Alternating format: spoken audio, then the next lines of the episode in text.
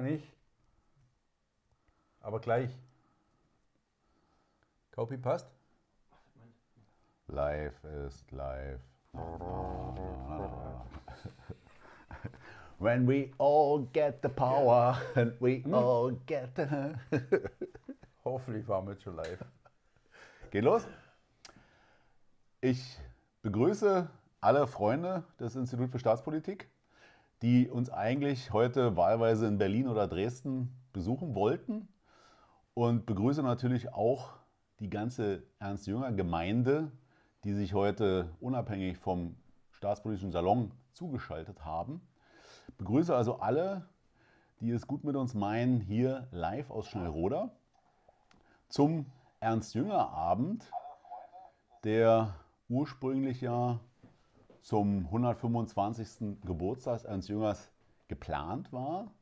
Wir hatten damals, das war so in der Anfangsphase von Corona, als alle noch dachten, das geht an uns vorbei wie ein chinesischer Eishauch, äh, hatten wir das eigentlich für Jüterbock geplant, mit der jungen Gemeinde in Brand, ach, jungen Gemeinde sage ich schon, junge Alternative in, in, in Brandenburg. Und wir, das fiel dann aus, ähm, dann war Jüngers Geburtstag vorbei und wir hatten eigentlich gedacht, gut, dann war es das. Dann hat die äh, junge Alternative in Berlin dann vor einigen Wochen nochmal eine Initiative ergriffen und wir haben dann unter Corona-Bedingungen, das heißt vor reduziertem Publikum, ähm, den, diesen Abend gestaltet, also Leben und Werk Jüngers, als auch so ein bisschen die, ähm, die Gestalten, die Ernst Jünger geschaffen hat, die er in der Literatur verewigt hat. Und heute war eigentlich geplant, dass wir uns in Dresden treffen. Das äh, ist auch Corona zum Opfer gefallen. Ursprünglich konnten wir da ähm, mit 45 Personen planen. Äh, nachdem äh, irgendwelche Werte gestiegen waren, waren wir dann bei 25 Personen und schließlich waren wir bei 10. Und da haben wir gesagt, da müssen wir jetzt so viele Leute außen vor lassen, dann können wir es auch gleich live aus Schnellroda senden. Ähm, wir beide werden uns heute so ein bisschen die Bälle zuspielen. Wir werden zum einen Leben und Werk Ernst Jüngers würdigen, ich würde mal sagen in beiderlei Hinsicht. Vielleicht die ein oder andere Anekdote also einflechten, die uns beide mit Ernst Jünger verbindet, beziehungsweise wir mit ihm verbinden. Und ähm, ja, vielleicht hast du auch noch ein begrüßendes Wort an unsere Gäste. Immerhin ist es ja, möchte ich dir nochmal kurz eine Premiere, dass Eine wir Premiere. live aus Schnellroda, Ja, genau. hätte, Ja. glaube ich, vor zehn Jahren auch niemand gedacht, oder? Nein, also live aus Schnellroda äh, zum 125. von Jünger. Warum Jünger? Das äh, Uff, ja. ist, glaube ich, schnell beantwortet. Er ist einer der prägenden Autoren unserer Denkrichtung, auch wenn das denen, die ihn lesen und äh, meinen, dass er gar nicht unbedingt unser äh, Vordenker sein sollte, nicht gerne hören.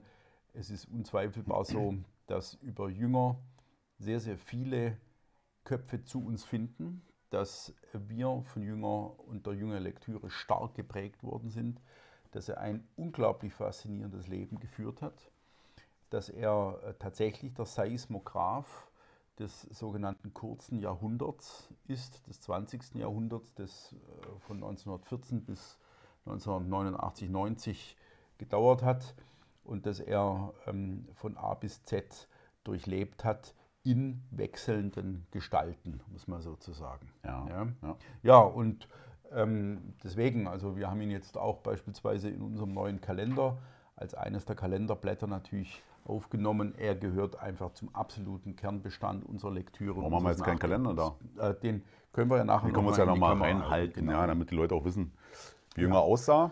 Gut. Wir sind nämlich ein bisschen gehandicapt. Wir hatten ja die Veranstaltung damals in Berlin, war mit einem Lichtbildervortrag. Das ist so aus rechtlichen Gründen so ein bisschen Graubereich, deswegen verzichten wir heute mal drauf und äh, haben hier allerdings eine Auswahl an Büchern ausgebreitet, äh, damit wir, falls wir mal was vergessen haben, äh, nachschlagen können. Und ähm, das ist Sollen wir auch was in die Kamera halten? genau, Ja, genau. hier vielleicht mal, das ist äh, in guten alten Antaios-Zeiten, ne? Genau, als ja, also hier war. noch Ernst Jünger richtig gepflegt wurde. Ja. Die Reihe Das Luminar. Ja? Genau. Aber wir Kommen wollen, wir- kommen kommen wir später kommen zu. dazu. Genau. Ja, wir fangen mal an mit dem Leben Ernst Jüngers. Genau. Oder? 19, 1895 geboren. Ja, Ähm, und zwar als Sohn gebildeter Eltern. Das muss man äh, gleich vorweg schicken. Seine äh, Mutter, Süddeutsche, lesebegeistert, ähm, also eine ganz gebildete Frau, von der es hieß, dass er also Teile Goethes auswendig aufsagen konnte ähm, und die eben so diese äh, literarische, bildhafte, mhm. äh, blumige Seite äh, der Erziehung abdeckte. Auf der anderen Seite. Der Vater, mhm. Naturwissenschaftler, Chemiker von Hause aus, der es durchaus mit einer ausgesprochenen Geschäftstüchtigkeit zu einigen Vermögen gebracht hat und sich dann später irgendwann nach Sachsen, nach Leisning zurückzog in eine Apotheke, die dort betrieben hat. Aber die entscheidende Figur ist in der Tat der Vater, der ihn immer wieder an den frühen Lebensstationen von Jünger in eine bestimmte Richtung geschubst hat. Mhm. Also dem noch etwas orientieren suchen, Jugendlichen die Tipps gab. Und ich glaube, man, wir springen, also wir lassen mal die, Jünger hat auch einige Geschwister gehabt. Ja, die, die spielen jetzt keine so besonders große Rolle, außer vielleicht Friedrich Georg, die können wir vielleicht nochmal kurz erwähnen. Ja.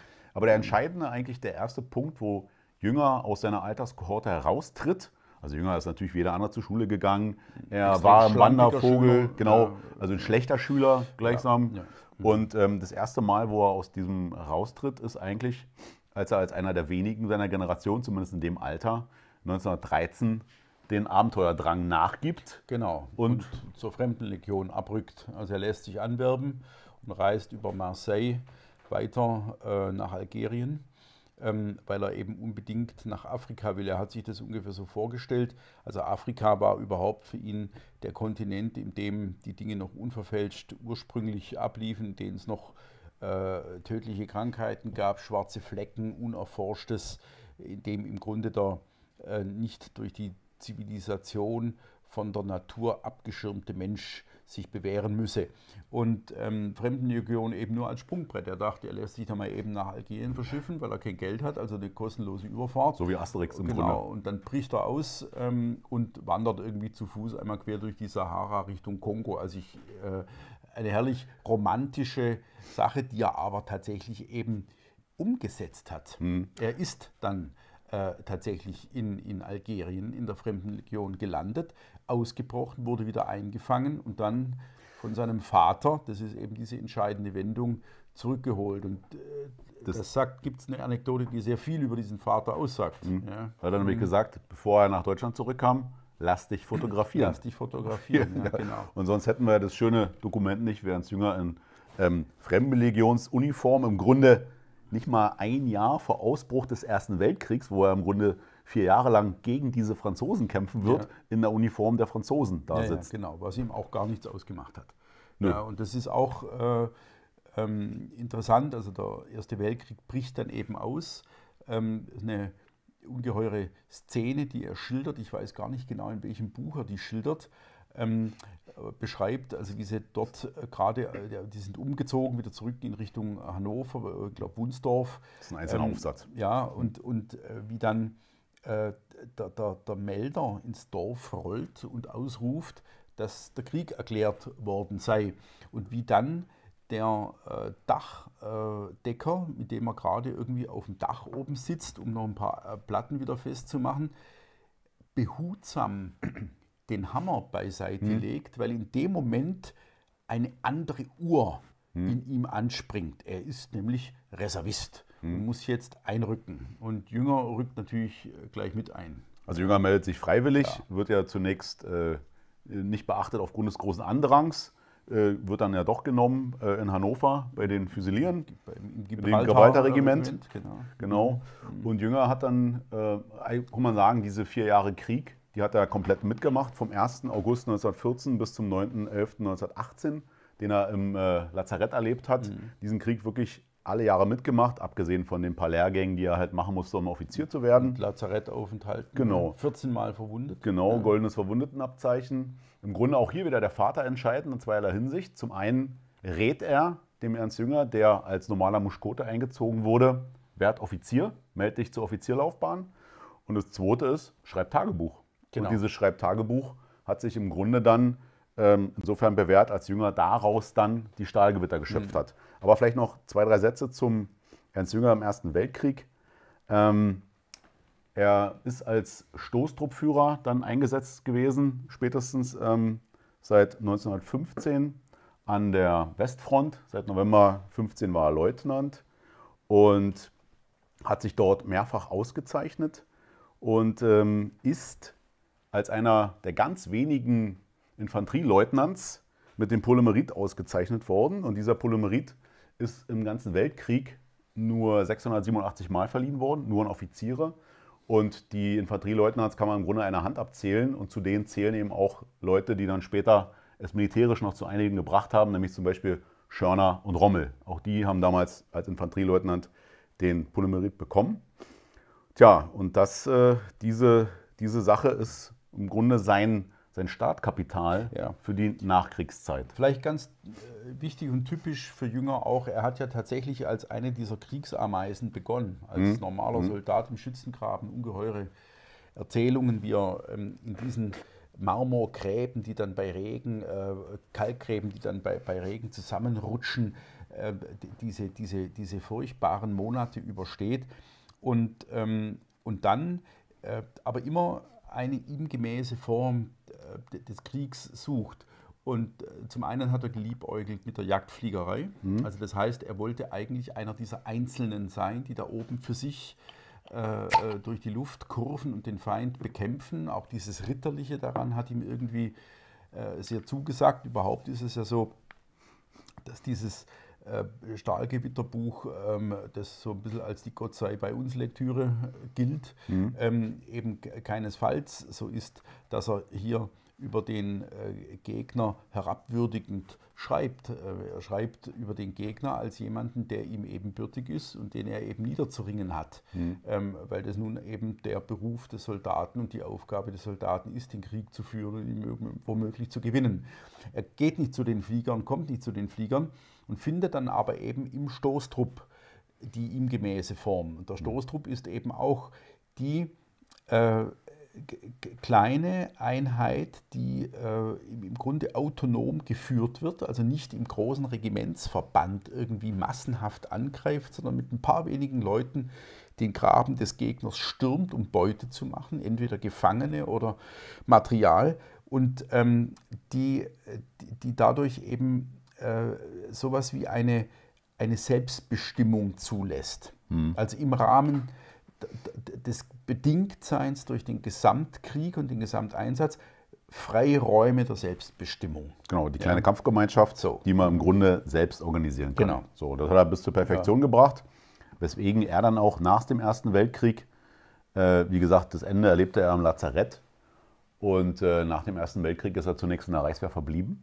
hat zum einen seine Tagebuchaufzeichnung zu dem äh, Buch In Stahlgewittern umformuliert, beziehungsweise aus den Tagebüchern das Buch geschrieben, das zunächst im Selbstverlag veröffentlicht.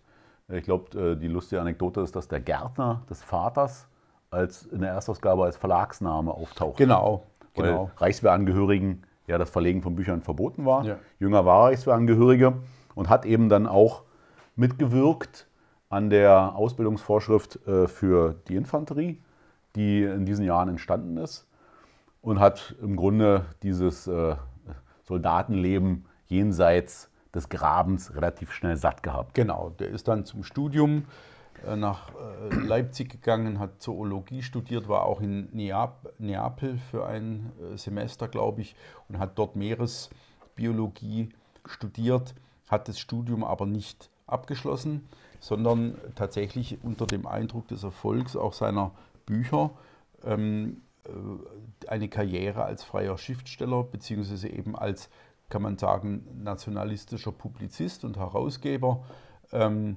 betrieben und war dort tatsächlich dann auch einer der entscheidenden Köpfe. Genau, man darf vielleicht noch eine Sache zurück, mhm. die ganz interessant ist. Ähm, das habe ich jetzt durch die Lektüre dieses Greta Jünger Buchs, also da gibt eine Biografie über Greta Jünger jetzt, seine Frau, die er 1925 geheiratet hat. Als Reichswehrleutnant wäre ihm die Heirat im Grunde nicht genehmigt worden. Damals brauchte man als Offizier noch eine Genehmigung zur Heirat. Und als Leutnant hat man so wenig verdient, dass man im Grunde nicht in der Lage war, eine Familie zu ernähren. Das heißt, frühestens ab Hauptmann hat man eigentlich die Genehmigung bekommen zur Heirat. Das heißt, er war in so einer Mischung eigentlich auch gezwungen, die Reichswehr zu verlassen, mhm, mhm. wenn er Greta von Jeinsen heiraten wollte. Was er dann gemacht hat, die sind nach Leipzig gezogen. Dann gab es das erste Kind 1926, Ernst Jünger Junior.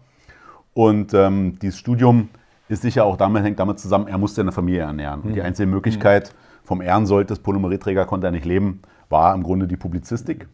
Sie sind dann relativ schnell nach Berlin gezogen. Genau. Dort mit wechselnden Wohnorten und dort sind im Grunde auch die Sachen entstanden, äh, abgesehen von den Stahlgewittern und diesen äh, Kriegsschriften. Ich glaube, wir haben den Band jetzt nicht hier. Also wir haben die Stahlgewitter haben wir hier in dieser opulenten Ausgabe, die von Helmut Kiesel, dem Heidelberger Germanistikprofessor, bei dem zu studieren ich die Ehre hatte, mhm. ähm, herausgegeben worden ist. Das ist ja eine ähm, komparatistische Ausgabe, die eben verschiedene Fassungen der Stahlgewitter nebeneinander stellt. Das ist ja eine dieser Sachen, die bei Jünger ja.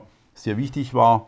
Ähm, er hat Werke umgeschrieben, also er hat weiter dran äh, gearbeitet und geschrieben und hat, hat sie äh, im, im Grunde seiner äh, äh, neuen Schau der Dinge beziehungsweise auch dem, der Lage, in der er sich befand, angepasst. Und das ist bei den Strahlungen intensiv passiert. Ich habe hier beispielsweise noch ähm, liegen der Krieg. Du meinst als, Stahlgewitter zunächst mal. Stahlgewitter, jetzt der mhm. Krieg als inneres Erlebnis. Genau, das findet sich ja alles hier in diesem Band mhm. versammelt mittlerweile, ja. in den Erstausgaben. Ähm, Krieg als inneres Erlebnis, Schriften zum Ersten Weltkrieg. Und hier ist übrigens auch das von dir angemernte Kriegsausbruch dieser, 1914, genau, dieser Aufsatz drin. Genau, ja. Und hier, das ist im Grunde die Phase Ernst Jüngers, die in, in Leipzig beginnt und in Berlin weitergeht bis ungefähr 1929. Ernst Jünger als Deuter des Weltkriegserlebnisses. Ja. So. Ja. ja. Das ist die, die Phase und dann findet er langsam zu dem nationalrevolutionären ähm, Publizisten. Da gibt es dann diese Publiz die politische genau, Publizistik. Die von das ist von Sven Olaf Bergkütz herausgegeben. Fängt 1920 an, glaube ich, äh, als er dann die ersten Rezensionen irgendwie veröffentlicht, ja, ja, bis hin dann 1933 die letzten Sachen. Mhm, mhm, Und der, ja, der Wechsel im Grunde der Perspektive findet dann mit der ersten Ausgabe des Abenteuerlichen Herzens genau. 1929 statt. Ne? Also die, die äh, das ist auch eine Sache, auf die wir vielleicht nachher nochmal zu sprechen kommen können. Ähm, ich finde ja diesen nationalistischen Ernst Jünger nicht so besonders interessant. Also das ist etwas Erwartbares, dass ein kriegsheimgekehrter, hochdekorierter Leutnant ähm, vollkommen entsetzt sein musste über das, was äh, mit, der, mit, der, mit dem Versailler Vertrag und diesem, dieser Oktroyierung der Kriegsschuld ähm, und dieser Verdammnis eigentlich der tapfer kämpfenden Nation geschehen musste, dass er sich also dagegen wirft, dass er Revanche fordert, dass er zunächst publizistisch versucht, ähm, hier Mobilmachung zu betreiben. Das ist aber nicht, finde ich, nicht besonders interessant, auch nicht besonders literarisch, nicht wertvoll. Ja? Mhm. Und, und, dieser Wert, also ich, ich finde die Kriegsbücher dann äh, sehr viel besser. Mhm. Ja? Und äh, da, dann der eigentliche literarische Sprung findet mit der ersten Fassung des abenteuerlichen mhm. Herzens statt, äh, habe ich in dieser Klett-Kotta-Ausgabe, das war lange nämlich nicht äh, erhältlich und dann gab es plötzlich diese erste Fassung mit einem Vorwort von Michael Klett, dem damaligen Verleger, wieder, mhm. ähm, völlig zerlesen. Ähm, das ist im Grunde sowas wie magischer Realismus, das ist Surrealismus, mhm. das sind Traumsequenzen, das sind äh, Erlebnisse, das sind Beobachtungen, das sind Forderungen, aber das geht alles weit über ähm, dieses enge Korsett eines revanchistischen Nationalismus hinaus. Genau, also äh, bei Jünger muss man vielleicht noch dazu sagen, dieser Revanchismus nähert sich natürlich vor allen Dingen auch auf der, aufgrund der Verteilung der Macht in der Nachkriegssituation. Das heißt, die Leute, die nicht mit vorne waren, bestimmen jetzt, was gesagt wird. Das heißt, das ist auch eine bestimmte Abwehrhaltung gegen diese Art von Missachtung, ja, die, die, die da äh, ihm entgegenbricht. Und beim abenteuerlichen Herzen ist es ja schon auch so, dass, die, dass das auch etwas davon lebt, ja? dass man jetzt die eigene Position in gewissermaßen transzendiert. Also man, man schaut jetzt auf sich, also durch diese Traumsequenzen, was, wo steht man, was hat man getan und äh, versucht das jetzt weniger von einer konkreten Ebene auszusehen, sondern eben diese, diese klassische Formulierung, die, die an Temperaturerhöhung leiden. Ja, die mhm. bleiben ja trotzdem da, aber die werden nicht mehr konkret gefasst. Die wollen jetzt keinen neuen Staat, die, die, die, die wollen jetzt nicht das Sozialversicherungssystem der Weimarer Republik ändern, sondern die wollen ja was ganz anderes. So. Und das bewegt sich mittlerweile an einer Ebene, die man dann philosophisch nennen kann, dass er die Sachen eben grundsätzlich anfasst, ohne das eben an diesen konkreten Phänomenen der Gegenwart noch festzumachen. Und deswegen ist das eben ja auch ein zeitloses Werk im Gegensatz vielleicht zu den, diesen Kriegsschriften, ja. wenn man vielleicht also, so will. Er zielt im Grunde auf so eine Gemeinde der Eigentlichen. Ja? Hm? Das sind die Eigentlichen. Und das ist ja eine, eine Sache, äh, bei der die Le Jüngerlektüre dann auch etwas sehr Suggestives hm. bekommt, weil man ja unbedingt einer von denjenigen sein will, die äh, zu den Eigentlichen gehören oder zu denen, die begreifen, was er andeutet. Hm. Ja, die also einen ähnlichen inneren oder äußeren Erlebnishorizont hm. haben, wie er ihn hat. Ja. Also die, das läutet eine andere Phase ein und die ähm, wird äh, interessanterweise gar nicht so sehr literarisch sofort fortgesetzt, sondern ja durch diese, äh, würde ich mal sagen, drei großen bahnbrechenden Essays, mhm. die dann noch vor der Machtergreifung durch ähm, die Nationalsozialisten publiziert werden. Also wir haben zum einen den Essay äh, Der Arbeiter, mhm. ähm, Herrschaft und Gestalt. Ein, ein wirklich bahnbrechendes Buch, mhm.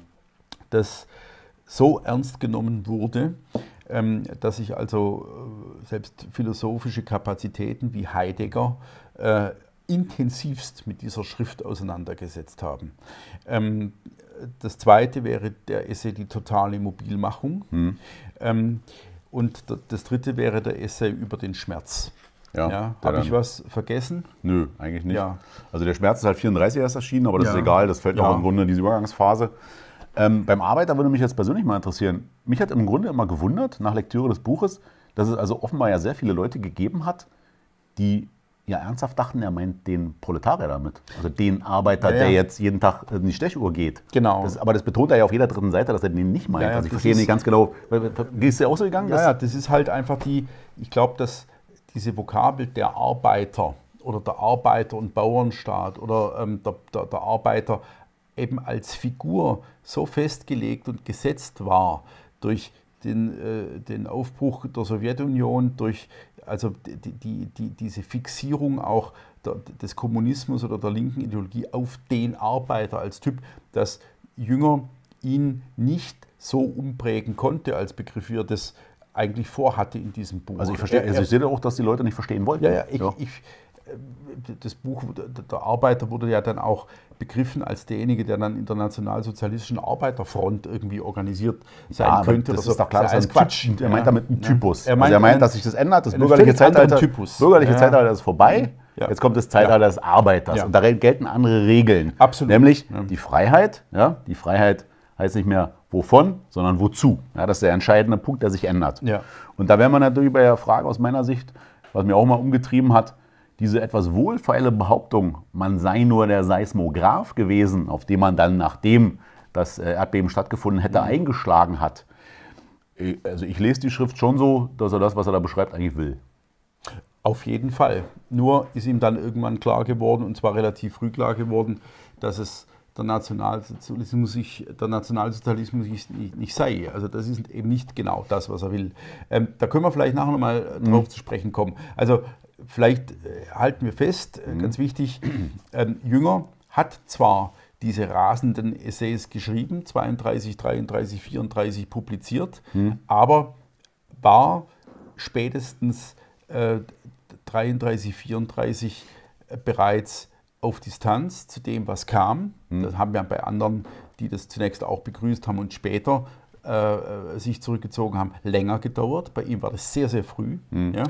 Und zwar bis hin zur offenen Verweigerung, sich zu beteiligen, bis hin zur offenen, beinahe frechen Absage gegen Avancen, die ihm das Regime gemacht hat, mhm. und bis hin ähm, zur Unterstützung in Not geratender ähm, intellektueller Freunde und, und äh, Bekannter, äh, die er bei sich einquartiert hat, die er versucht hat zu schützen ähm, denen er versucht hat, juristisch zu helfen, wenn sie dann ins Gefängnis kamen und so weiter, äh, was bis dorthin führte, dass bei ihm auch die Gestapo einritt, um mal zu schauen, was er denn so alles zu liegen hat in seiner Wohnung. Genau, also Hausdurchsuchung. Äh, daraufhin hat Jünger viele Briefwechsel verbrannt, insbesondere mit Ernst Nickisch. Und Ernst Jünger hat dann mit seiner Familie Berlin verlassen. Ist erst Richtung Goslar. Also wir ja. gehen, heißt mit anderen Worten, in Berlin ist jetzt die nationalsozialistische Revolution, wir gehen mal in die Provinz. Erst nach Provinz. Goslar, dann nach Kirchhorst bei Hannover. Genau. Das, das war also die Phase vor dem Zweiten Weltkrieg. Ja. Ähm, er hat dann weiter publiziert, interessanterweise 1936, die Afrikanischen Spiele. Das heißt, im Grunde seine Jugendgeschichte, die Geschichte vor dem Ersten Weltkrieg. Wie kam er zur Fremdenlegion?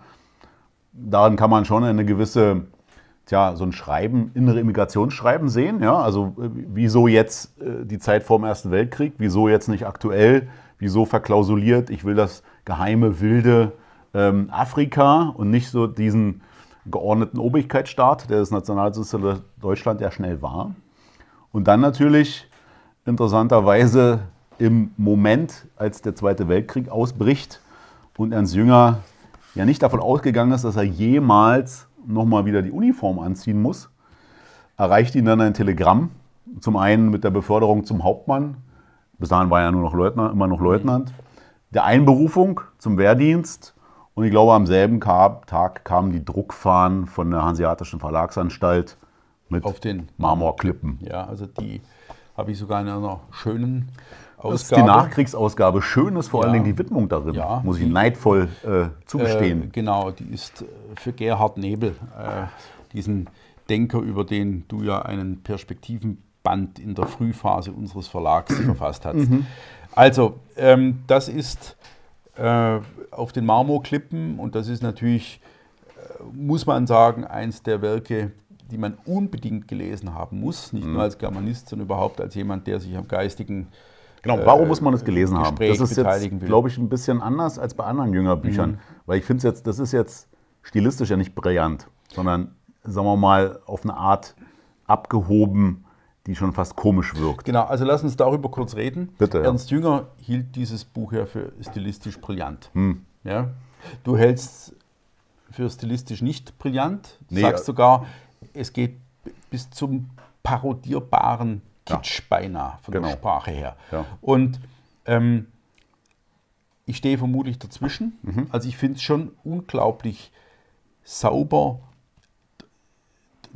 vom Stil her durchgearbeitet. Es ist ein Ton, mhm. ja, aber es ist natürlich so äh, dieser, dieser Andeutungsduktus, auch dieses, ähm, dieses den, jeder Kleinigkeit ein ungeheures verbales Gewicht zu geben, mhm.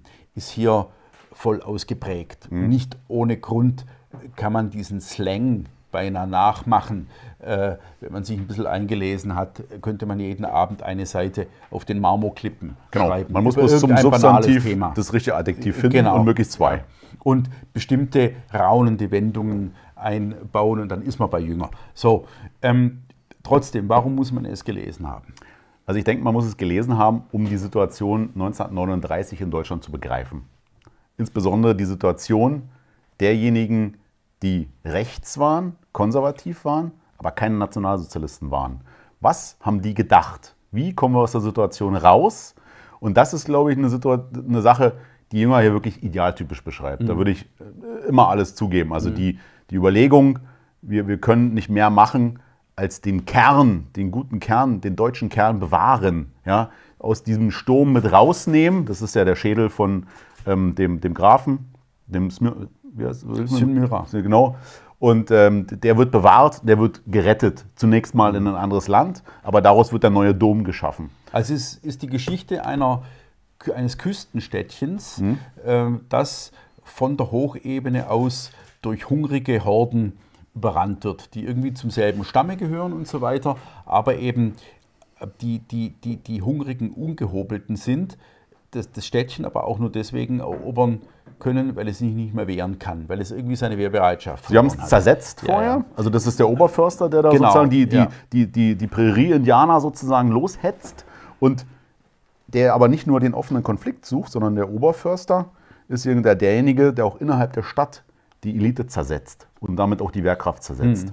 Und Jünger beschreibt das natürlich so, und es ist ja auch so, der Oberförster war früher mal ein Kumpel von mir. Also wir haben gemeinsam im selben Regiment gedient so ungefähr, hatten dieselben nationalrevolutionären Ideen. Die Purpurreiter. Genau, und mhm. stehen jetzt aber auf der entgegengesetzten Seite. Genau, also jetzt, jetzt wird, wird aus Sicht ähm, des Marina-Bewohners, mhm. also des, des Küstenbewohners, sozusagen zu viel kaputt gemacht, zu viel planiert, zu viel Unheil angerichtet dadurch, dass hier die neue Kraft kommt. Also mhm. so. Und ähm, Jünger entwickelt Figuren, äh, idealtypische Gestalten in diesem Roman. Diejenigen, die eben äh, kultiviert den Widerstand durch reine Geistesmacht pflegen. Das ist einer dieser mhm. äh, unglaublichen Begriffe, den Widerstand durch reine Geistesmacht. Äh, den, den Kleriker, also denjenigen, den Pater Lambros, mhm. der etwas weiß, der viel mehr weiß als andere, der sozusagen aus, auf, aus Quellen schöpft, die anderen nicht zugänglich sind. Den Fürsten Synmyra, der eben tatsächlich versucht, durch ein Attentat den Oberförster zu stoppen, was als beinahe äh, übermenschlich seherische Beschreibung des späteren Stauffenberg-Attentats gelesen wurde, als dann das Attentat erfolgt war. Ähm, den Oberförster selber, der wechselweise Hitler, Stalin oder Göring äh, genau. sein kann. Das ist ein ja. ganz wichtiger Punkt, äh, wenn ich dich da unterbrechen Bitte? darf. Äh, was beschreibt Jünger da eigentlich? Ich habe jetzt gesagt, man versteht damit die Situation 1939 in Deutschland besser. Aber man versteht im Grunde ja die ganze Situation Europas Ende der 30er Jahre besser. Weil es ist ja durchaus nicht so, dass es zwingend jetzt Hitler damit gemeint oder Göring damit gemeint sein muss mit dem Oberförster. Sondern die Deutung, dass Stalin damit gemeint liegt im Grunde ja zeitlich viel näher. Weil die Verbrechen, von denen da die Rede ist, im Grunde der Situation ja viel mehr auf Stalin passen. Jünger hat das natürlich ganz geschickt ähm, ähm, von sich gewiesen. Er hat mit diesem Buch insofern 1939, 40, 41 ein Problem gehabt, als in der Schweiz Rezensionen erschienen sind, die dieses Buch also durchaus als Anti-Hitler-Buch gelesen haben, worüber er nicht besonders erfreut war. Warum? Äh, da dem Schweizer Rezensenten nichts passieren konnte, ihm durchaus schon. Und er hat dann später auch mal weit von sich gewiesen, was man ihm zu Ehre äh, schon betonen Nach muss. Krieg dann? Genau, ja. dass es also keine Widerstandsparade mhm. gegen Hitler gewesen ist, sondern im Grunde eine Situationsbeschreibung ja, des, des, des Zwischenkriegs-Europas, mhm. wenn man so will. Ja. Also das mhm. Erstaunlichste daran ist für mich auch immer noch, dass wir es ja auf der einen Seite mit dem Arbeiter und anderen Essays mit äh, Überlegungen zu tun haben, die durchaus exakt im, im, im Geiste der Zeit geschrieben waren, dass es nämlich auf das Schicksal des Einzelnen nicht ankommt, wenn sich ganze Völker bewegen. Also mhm. wenn im Grunde die, die Erde planetarisch neu geordnet wird unter mhm. der Führung der Ingenieure, der Arbeiter, also die, der, der Gestalter, ähm, mit diesem Heer von unbekannten Soldaten unten drunter, die das zu erleiden haben, was hier gerade neu geschaffen wird, aber dass es notwendig ist und dass es legitim ist und dass es auf das Leben und die, äh, die, die, die, Lebensverwirklichung des Einzelnen überhaupt nicht mehr ankommt. Mhm. So. Und hier ist es exakt äh, das Gegenteil. Also das Leben und das Bewahrenswerte, das findet in, in, in der ausgeklügelsten und ausdifferenziertesten, beinahe bis zur Bewegungslosigkeit ähm, äh, ja, lahm gewordenen mhm. ähm, Hochkultur statt, mhm. die abgeräumt wird von denen, die sagen, wir gestalten jetzt einfach alles neu. Wir brechen ein, zerschlagen das Porzellan, zünden die Gebäude an und schaffen etwas Neues. So, und das ist, da muss also zwischen dem Jahre 1932, 33 und dem Jahre 1938, 39, der Phase des, der Niederschrift dieses Romans oder der Vorkonzeption, ungeheures passiert sein in mhm. Jünger. Mhm. So. Ja, Frage, ja, also mit diesem Werk, dessen Fahnenkorrektur er abschließt, geht er in den Krieg, es erscheint, es ist ein Erfolg, es wird gelesen, er wird als der Autor nicht nur der Stahlgewitter, sondern auch der Marmorklippen verehrt genau. und ist im Krieg. Genau, er hat, er hat das Glück, auch solche kritischen Situationen, die die Deutung betreffen, ohne weiteres zu überstehen, weil er innerhalb der NS-Führungsriege eine Menge Fürsprecher hat. Sowohl Hitler als auch Goebbels, so heißt es jedenfalls, ehren in ihm denjenigen, der dem unbekannten Soldaten des Ersten Weltkriegs ein Denkmal gesetzt hat und verzeiht ihm so manche Eskapaden. Ja. Jünger äh, macht den Westfeldzug mit, ähm, kriegt dort sogar noch das Eiserne Kreuz zweiter Klasse der neuen Form verliehen, was ihn etwas verwundert, weil es nicht für eine kriegerische Handlung, sondern für die Rettung eines Verwundeten bekommt. Ähm, was ihm schon wieder zu Bemerkungen über die Art des Krieges, der hier geführt wird, lässt. Und ähm, am Ende nach der Eroberung Frankreichs bringt er die meiste Zeit dann im Stab in Paris zu, ist so zuständig ähm, unter anderem für die Zensur als auch die Propaganda. Ähm, eine Sache, was ähm, sozusagen übrig geblieben ist, ist vor allen Dingen seine Behandlung der Geiselerschießung. Das heißt, er war auch dafür zuständig, diese Sachen zu dokumentieren, ähm, dort mit vor Ort zu sein, hat dort ein ziemlich nüchternes, typischen Ernst-Jünger-Jargon Protokoll abgelegt, aber er hat es abgelegt und ähm, aus daraus geht auch hervor, wie diese Sachen zustande gekommen. Diese Art, also ist vielleicht bekannt, wenn ein deutscher Soldat von Resistance ermordet wurde, wurden so und so viele französische ja, Gefangene in den Konzentrationslagern oder wo auch immer die gefangen waren, genommen und als Geiseln erschossen. Das war sozusagen wie eine Art Aufrechnung. War vom Kriegsrecht gedeckt und dementsprechend äh, war Jünger damit betraut. Eine Sache, eine Reise macht er dann in den Osten, in den Kaukasus und äh, wird dort Zeuge auch von diesen ähm, Gräueltaten hinter der Front. Nicht, nicht Zeuge, mhm. also er, er, er bekommt es erzählt. Also mhm. er, er, hat, glaube glaub ich, sogar einmal dann das Angebot bekommen, äh, einer, einer solchen Aktion beizuwohnen, ja, mhm.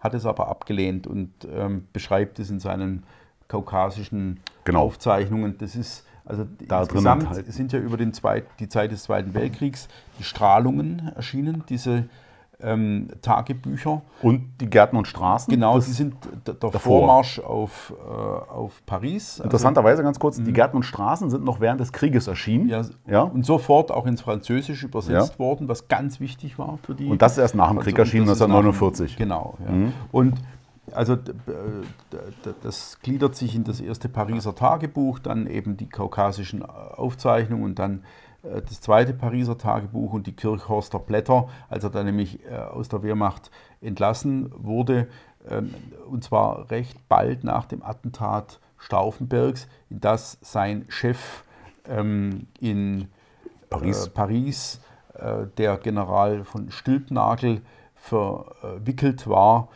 der sich dann auch versucht hat umzubringen, es scheiterte, dann wurde er hingerichtet und so weiter, kam jünger davon und ähm, wurde aber im Grunde entlassen aus der Wehrmacht, was für ihn eine extrem prekäre Situation war, weil die Wehrmacht immer auch bedeutet hat, dass man geschützt war, wenn man eben der Militärgerichtsbarkeit unterworfen war, nicht der genau. Zivilgerichtsbarkeit genau. oder der Parteigerichtsbarkeit.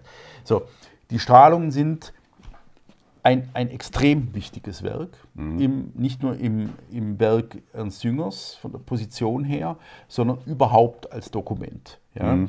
Ähm, also ich, ich habe sie sehr, sehr intensiv mehrere Male auch gelesen. Sehr, sehr interessant, dass Jünger während dieses Zweiten Weltkriegs auch zweimal komplett äh, den Durchgang durch die Bibel vornimmt und in, in diesen Tagebuchaufzeichnungen sehr, sehr viel zitiert aus der Lektüre, die er ähm, eben zur inneren Stärkung und zur inneren Unversehrtheit trieb. Mhm. Ja. Ähm, darf man die Frage stellen, ob einem der Jünger der Pariser Jahre sympathisch ist oder nicht? Hm. Ob das, was er dann machte, daraus sympathisch ist oder nicht. Ein Dokument ersten Ranges ist es zweifellos. Hm. Ja. Du meinst sicher so diese, diese Frage der Etappe ja, die, diese Frage der, der, der, Etappe, auch der, ähm, also der, der, dieses, dieses Paris unter Künstlern, unter einer immer noch florierenden künstlerischen Weltstadt lebend aufzuzeichnen und den eigentlichen Krieg zu versäumen. Ja? Na gut, das hat er ja sich im Grunde nicht ausgesucht. Ähm also ich würde mal sagen, Jünger hat den Beweis erbracht, dass er ein Krieger ist im Ersten Weltkrieg. Jetzt kann man sagen, auch Rommel hat den im Ersten Weltkrieg erbracht und äh, er hat dann bis zum bitteren Ende die, die Leiter erklommen, ja, bis zum Generalfeldmarschall. Äh, das war Jünger nicht gegeben. Also das, ähm, im Grunde ist auch bezeichnend, dass Jünger 1939 zum Hauptmann befördert wird und bis 1944 keinen anderen Dienstgrad mehr erreicht hat. Das heißt, er ist nicht mal Major geworden. Das heißt ja schon, dass er sich in der Situation eingerichtet hat und im Grunde auch von, seinen Vorgesetzten geschützt wurde. Ja, die haben ihn letztlich in Paris gehalten, vermutlich, weil sie ihn für eine geistige Koryphäe gehalten haben, ja nicht ganz so unrecht. Und die haben ihn aus der Schusslinie genommen. Ähm, ich verstehe schon, was du meinst mit diesem Unsympathischen. Letztlich, die Leute sterben an, den Ost, an der Ostfront und Jünger geht flanieren, unterhält sich mit Picasso, äh, trifft Celine, lässt sich von dem beschimpfen. Ähm, und, und pflegt im Grunde noch außerehelichen äh, äh Affären und äh, ver ver verklausuliert das dann in dem Burgunderglas, das jetzt Frau Ravot ihn verlassen hat oder er sie, wie auch immer. Tja, Sympathie ist da, glaube ich, der falsche Ausdruck. Mhm. Das würde ich sagen, unter dieses schöne junge Wort, das alles gibt es, also würde ich das mal packen. Ja. Er erlebt das Kriegsende in Kirchhorst, ja. Bombardierung Hannovers. Kirchhorst dann äh, ist dort noch Volkssturmführer, gibt aber natürlich äh, äh, beim ersten Warnschuss der Amerikaner äh, das Dorf äh, an, die, an den, an den äh, Feind ab, weil er weiß, dass jeder Widerstand nun auf militärischer Ebene zwecklos ist. Verweigert die Entnazifizierung, mhm. also lässt sich nicht anfassen sozusagen. Also der füllt den Fragebogen genau, aus, genau. Wechselt dann auch von der englischen in die französische Besatzungszone, weil er weiß, dass die Franzosen ihn schätzen. Mhm. Ähm, und zwar unter anderem äh, der, der, der, raschen Übersetzung seiner Gärten und Straßenwegen, denen er zeigen konnte, dass er als nachgeordneter Truppenteil auf dem Weg nach Paris doch dafür gesorgt hat, dass die, dass die äh, ähm, gefangenen Franzosen oder die eroberten Städtchen und Dörfer weder malträtiert noch geplündert äh, mhm. werden und dass das ein oder andere Kulturgut, ähm, das er einzuschätzen wusste und der normale Lanzer eben nicht, dann tatsächlich ähm, geschützt wurde und bewahrt wurde. Genau. Aber jetzt kommt ein entscheidender Personenspiel, die Jünger seit 1947 im Grunde brieflich begleitet,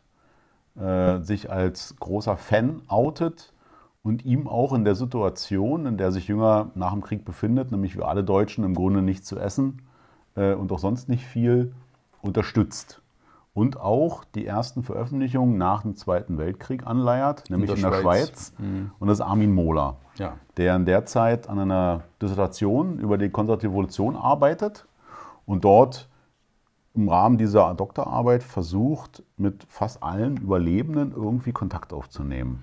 Und der Sünger ist so sein Leitstern neben Karl Schmidt. Und äh, es führt dann dazu, nicht, dass er ihm hilft, sondern dass es so weit kommt, dass also als Jünger nach Ravensburg umzieht und später dann nach Wilflingen ja, im selben Jahr, äh, dass Mohler dann sein Sekretär wird. Genau, ja. Und das ist eigentlich so, würde ich sagen, auch für die Überlieferung und für unser Ernst-Jünger-Bild, für unser Ernst-Jünger-Bild eigentlich eine ganz wichtige Referenz. Weil, weil wir haben den Briefwechsel. Du hast den äh, Briefwechsel genau. herausgegeben, durften die Jüngerbriefe damals nicht mit aufnehmen. Das hat uns die Nachlassverwalter nicht erlaubt. Ähm, aber wir haben die Mohlerbriefe alle abdrucken können und die Jüngerbriefe so paraphrasieren, dass der Übergang jeweils deutlich wird. Genau. Ähm, und das Erstaunliche daran ist, dass Mohler, der also wirklich so eine kleine geniale Dissertation verfasst hat, die konservative Revolution in Deutschland, seinem großen Übervater Ernst Jünger als Sekretär zwar treu dient, ihm aber wirklich als Gesprächspartner und als Briefpartner ähm, auf Augenhöhe entgegentritt. Das ist ja. ganz erstaunlich. Jünger, Mola ist Jahrgang 1920, ja. ist also damals, sagen wir mal, Mitte, Ende 20, Ende 20 und ähm, gibt Jünger wirklich Paroli und fordert vor allen Dingen von Jünger mal eins ein,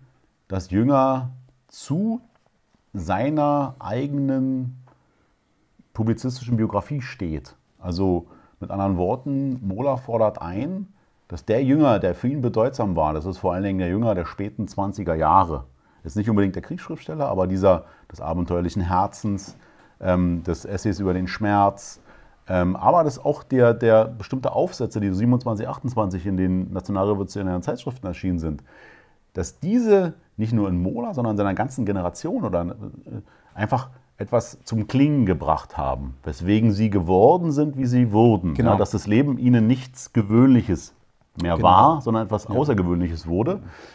Und ähm, Jünger versucht jetzt in dieser Nachkriegszeit im Grunde so ein bisschen seine, ja, seine, nicht seine Weltanschauung zu ändern, sondern die Sachen etwas im Sinne des Seismographen umzudeuten. Ja? Genau. Und also das, das versucht Mola die ganze Zeit ja. zu verhindern. Also das ist, berührt ja diese sehr, sehr wichtige Frage, ähm, ob das Werk eines Autoren in dem Moment, in dem es seinen Schreibtisch verlässt, indem er das Manuskript in seiner Endfassung in den Satz gibt und zum Druck freigibt, ein autonomes Leben zu führen beginnt und der Schriftsteller nicht mehr dafür verantwortlich ist, was aus diesem Werk herausgelesen, ähm, was an diesem Werk als äh, Brandbeschleuniger verstanden wird für Biografien, beispielsweise für Lebensentscheidungen, für Lebenshaltungen und so weiter und so fort.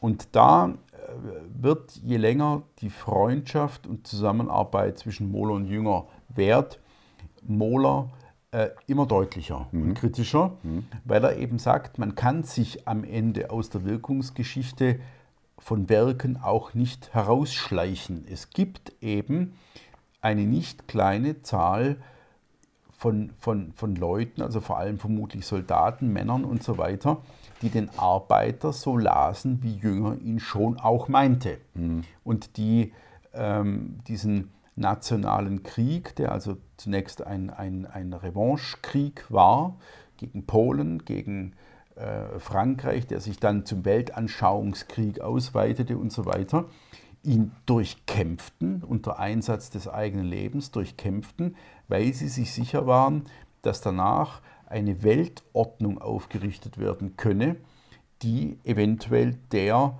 des Arbeiters von Jünger nahe kommen würde. Mhm. Ja? Und, und äh, die also bereit waren, dieses Opfer zu bringen oder aber zu opfern. Ja, so. Und, ähm, und, und das ist das ist im Grunde eine Dauerdiskussion, das die die beiden führen. Und die, ja. die dann ihren Höhepunkt darin findet und damit auch den Bruch zwischen beiden ja erst 1960, 61 vollziehen, als Jünger den ersten Band seiner ersten Werkausgabe, der auf zehn Bänden angelegten Werkausgabe, die zwischen 1960 und 65 erscheint, ediert. Und darin gerade diese Texte der Zwischenkriegszeit, also die Essays, Kampf als inneres Erlebnis beispielsweise, daran macht sich es, glaube ich, vor allen Dingen fest, nicht umschreibt, aber jüngertypisch etwas neu fasst. Und das ist ja eine Sache, die Jünger auch auszeichnet, gewissermaßen, dass er also ein Werk eigentlich nie für fertig hielt. Die Stahlgewitter hat er siebenmal überarbeitet. Also und äh, Kiesel hat sich die, die, den Spaß genau. gemacht, ja. wirklich sieben Ausgaben nebeneinander zu legen. Ja. Mhm. Das ist interessant. Also, ja, man muss sich dann irgendwann mal entscheiden, welches eigentlich ist meine Ausgabe. Aber das ist so typisch Jünger. Und das hat ihm äh, Mola letztlich als Recht dazu nicht abgesprochen. Klar ist der Autor. Aber er hat gesagt, eine bestimmte, eine bestimmte Text, bestimmte Texte für die darf das nicht sein. Genau. Die gehören ihm nicht mehr, genau. hat er begründet. Genau. Es gibt sowas wie eine, äh, also eine Stoßrichtungstreue, die äh, mhm. erhalten bleiben muss. Weil ja. unverständlich würde, das war das, glaube ich, das Hauptargument, warum wir damals jünger hinterhergelaufen sind, wenn die Texte jetzt in der Form nur noch vorhanden sind.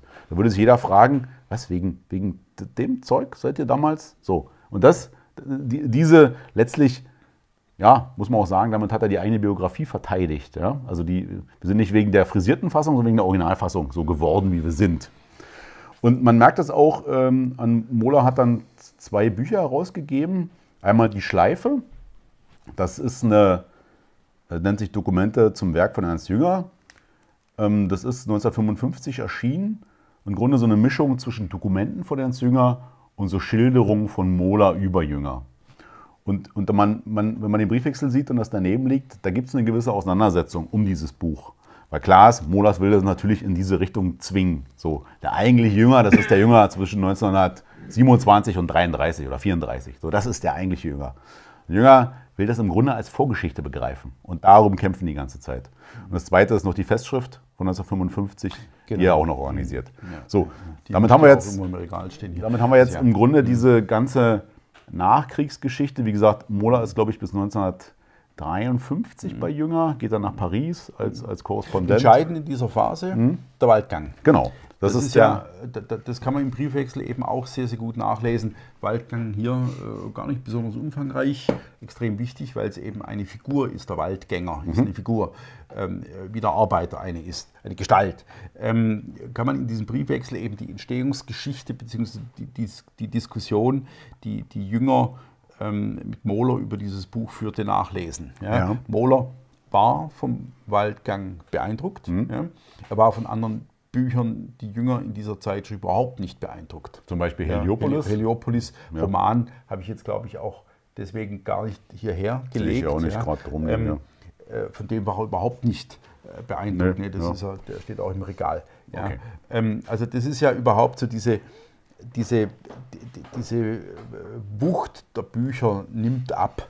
Ja? Ja. Heliopolis, Eumeswil, Gläserne Bienen, äh, dann diese philosophischen Versuche.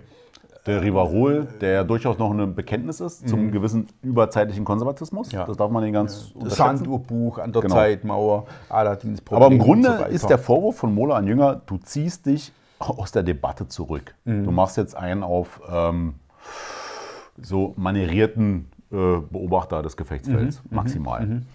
Und diesen Vorwurf hat Jünger ja damit immer gekontert. Erstens, er hat seine Haut zu, zu Felde getragen, das ist jetzt vorbei. Und ähm, er sieht im Grunde nicht, ähm, das hat er dann so zeitaltermäßig gedeutet, dass er sagt, die Phase, in der der Einzelne noch was kann, die ist vorbei. Und insofern ist es gut, wenn ich mich aufs Deuten be berufe und nicht aufs Machen. Und deswegen war Mola so über den Waldgang so begeistert, weil der im Grunde nochmal sowas wie eine Anleitung bringt. Ja. Jetzt ist die große Frage, da haben wir uns auch schon unterhalten drüber, was bringt der eigentlich für eine Anleitung? Du kennst, wir haben es in der Sezession abgedruckt vor vielen, vielen Jahren, die Kritik von Ernst Niekisch daran, der im Grunde gesagt hat, Waldgang? Okay, das heißt also, ich bin raus aus dem Spiel. So, da kommt nichts. Würde ich so nicht fassen. Ich, das, der Waldgang ist einfach die Beschreibung einer Haltung. Und zwar eine Haltung des von mir aus resignativen Typen, ja, den wir auch in dem, in dem Buch Das andere Deutschland haben. Und was ist der Vorteil vom resignativen Typen? Du bist nicht korrumpierbar. Und das ist das Allerschlimmste für alle, die herrschen. Und das, glaube ich, das beschreibt er hier, wenn man das mal darauf zusammenfassen will. Genau, also im Grü- ein Typus, der eingesehen, eine Gestalt, die eingesehen hat, dass sie im Großen und Ganzen den Widerstand nicht leisten kann, ähm, dass es aber das Unversehrte gibt, ähm, das unbedingt äh, bewahrt werden muss. Und das ist jetzt eine sehr interessante Sache, die ich in aller äh, Deutlichkeit so zum ersten Mal las, äh, als ich vor ungefähr einem Jahr den Band Gespräch im Weltstaat äh, mit, mit gesammelten Gesprächen, Interviews, Begegnungen mit Ernst Jünger in die Hand bekam, der bei Klecktotter auch erschienen ist, wie fast alles von und über Jünger, ähm, und der extrem wichtig ist, weil er dort in den späteren Interviews, die also rund um den Waldgang und dann aber deutlich später noch geführt worden sind, immer wieder betont, ähm, dass er sich in, in diesem Interesse an sich selbst und dieser Frage, wie verhalte ich mich in unterschiedlichen Lagen, also im Schützengraben, als Stoßtruppführer, als nationalistischer Revanchist, als Schriftsteller der inneren Emigration, als Hauptmann in Paris und dann eben in der BRD und so weiter, dass er sagt, er sei sich selbst immer treu geblieben. Es gibt einen roten Faden, ja, äh, nämlich die, die, das, das große Interesse an, an der eigenen Widerstandsfähigkeit und an der, am, am geglückten Versuch, einen inneren Kern unversehrt zu halten, ganz egal, wie die Bedingungen von außen sind, die auf mich, ähm, die, die auf mich zutreten. Ja. Ja. Jetzt kann man immer sagen, Jünger hat kein KZ erlebt, Jünger hat keinen Gulag erlebt, Jünger hat äh, sozusagen die Entkleidung der Existenz aufs hilflos Nackte nicht erlebt. Ähm, vielleicht hat er sie, na, nicht vielleicht, sondern sicherlich dort erlebt, wo er Beschießungen beschreibt. Also dieses unsägliche Trommelfeuer, ähm, dem der Soldat im Ersten Weltkrieg ausgesetzt war, auf jeden Fall. Ja. Aber so diese Damals warst du auch nicht deiner Würde entkleidet, trotzdem nicht. Genau, ja. also Weil du hast einen höheren Auftrag. Das ist noch nicht dieses völlige Ausgeliefertsein ohne jede Möglichkeit, ähm, sozusagen etwas, einen Prägestempel der Situation, dem Tag der Lage aufzu, aufzuprägen und zu sagen, ich verhalte mich jetzt mit einem klaren Nein oder mit einem rot an die Wand gesprühten W wie Widerstand oder Waffe oder Wolf oder Wir, ähm, also Waldgang ähm, oder oder oder. Ja. Also äh, ja, also die, dennoch würde ich diese nachträgliche Erklärung des eigenen Lebenswegs hat natürlich doch eine starke Tendenz zur Stilisierung. Ja. Das ist im Grunde diese Frage, die ich erst kurz angesprochen habe. was ist der Arbeiter? Ist das jetzt ein Aufruf oder ist das wirklich die Beschreibung eines Vorgangs? Und natürlich, dass er im Nachhinein großes Interesse daran hatte, das als Beschreibung eines Vorgangs zu begreifen, das verstehe ich auch. Dennoch ich da, bin ich da fast bei Mola, der sagt, also die, äh, dass, dass er sich die eigene Biografie zurechtzimmert. Er lügt nicht, ja, ist ja klar, sondern er, er gibt dem eine andere Nuance. Also das, das, ist natürlich alles trotzdem passend, ja, also weil Jünger war immer Jünger. Und trotzdem hat er in einer gewissen Phase natürlich Hoffnungen gehabt, dass er in das Rad der Geschichte reingreifen kann. So, und die Hoffnung hat er dann seit 1945 nicht mehr. Oder schon vorher nicht mehr, seit 1933 von mir ist nicht mehr. Und das ist auch der Punkt, vielleicht kommen, wirst du wahrscheinlich eh drauf gekommen. Es gibt noch einen zweiten Essay, der recht wichtig ist aus, aus dieser Nachkriegsphase, der Weltstaat. Mhm. So. Und auch der ist ja bei Mola auf völliges Unverständnis gestoßen. Und warum? Weil da wieder die alte Frage ist. Also das, was Jünger da beschreibt, kann er ja eigentlich nicht gut finden.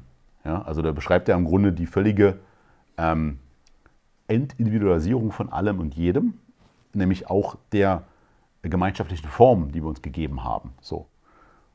Und verlässt damit im Grunde das Fundament, auf dem bisheriges europäisches Denken stattgefunden hat.